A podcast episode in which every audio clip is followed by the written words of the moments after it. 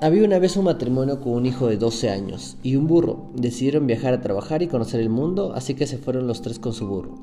Al pasar por el primer pueblo, la gente comentaba, mire ese chico mal educado, él arriba del burro y los pobres padres ya grandes llevándolo de las riendas.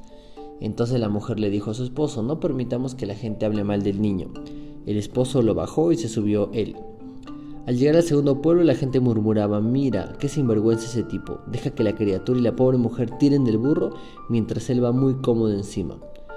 Entonces tomaron la decisión de subirla a ella al burro mientras el padre e hijo tiraban de las riendas. Al pasar por el tercer pueblo, la gente comentaba, pobre hombre, después de trabajar todo el día debe llevar a la mujer sobre el burro. ¿Y el pobre hijo qué le espera con esa madre? Se pusieron de acuerdo y decidieron subir al burro los tres para comenzar nuevamente su peregrinaje.